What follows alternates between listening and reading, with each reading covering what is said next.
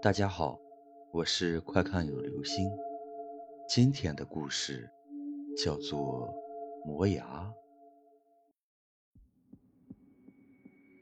失眠的第十四天，徐小月显得格外的暴躁。杨笑，我真搞不懂，你为什么非要在寝室养一窝老鼠呢？什么老鼠？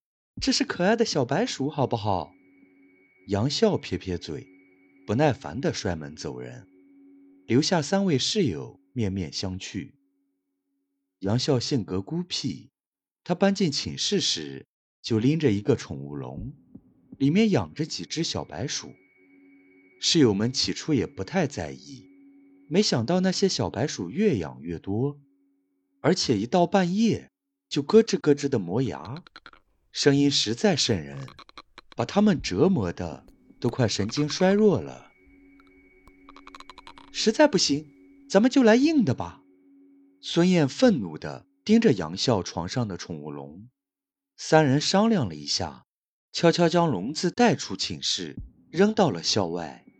谁知第二天，杨笑又拎了一笼小白鼠回寝室，而且像是有意报复一样。这个宠物笼比之前的还大，半夜的磨牙声剧烈的，让大家觉得床都在晃。舍友们忍无可忍，只好向辅导员告状。好在学校本来就规定，学生不能在寝室里养宠物，杨笑只得乖乖上交了他的宠物笼。大家总算松了口气。谁知当天半夜，瘆人的磨牙声又如约而至。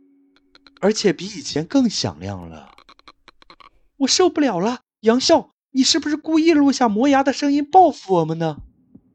徐小月愤怒地跳下床，掀开杨笑的蚊帐，质问道：“杨笑，你就那么喜欢小白鼠吗？”“不，其实我一点都不喜欢小白鼠。”杨笑摇摇头，顺手打开台灯，刺眼的白光。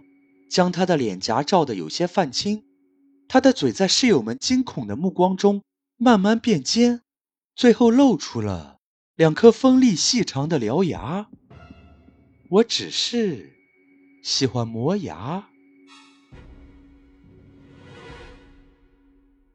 好了，这就是今天的故事。